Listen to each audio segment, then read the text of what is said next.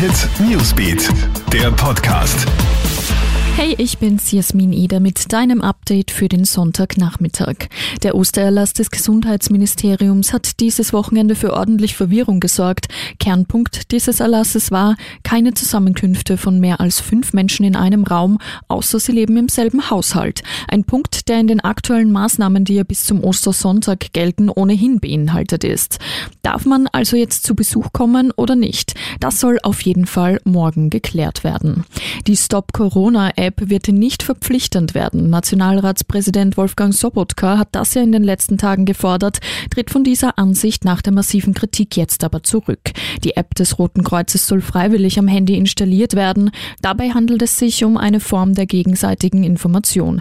Die App soll lediglich Auskunft darüber geben, ob man vermutlich Kontakt mit einer infizierten Person hatte oder eventuell sogar selbst erkrankt ist. Diese Daten werden aber nicht weitergegeben, so Innenminister Karl Nehammer.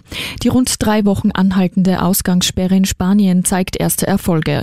In den letzten 24 Stunden seien nur noch knapp 6000 Neuinfektionen gemeldet worden. Damit ist die Zahl der Neuinfektionen auf unter 5 Prozent gesunken.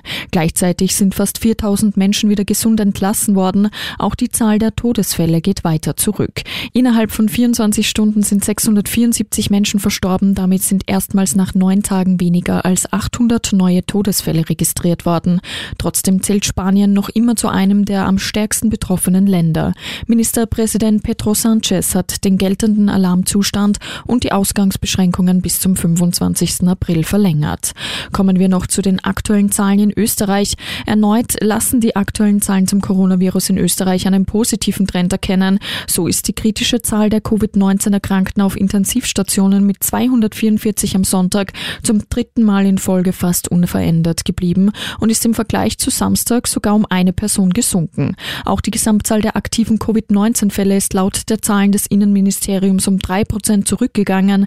Die Gesamtzahl der in Österreich positiv getesteten ist auf 11.907 Fälle angestiegen. Insgesamt sind in Österreich 204 Menschen an den Folgen des Coronavirus verstorben.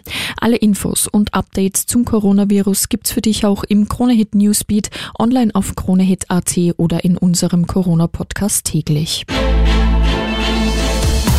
Krone Hits Newsbeat, der Podcast.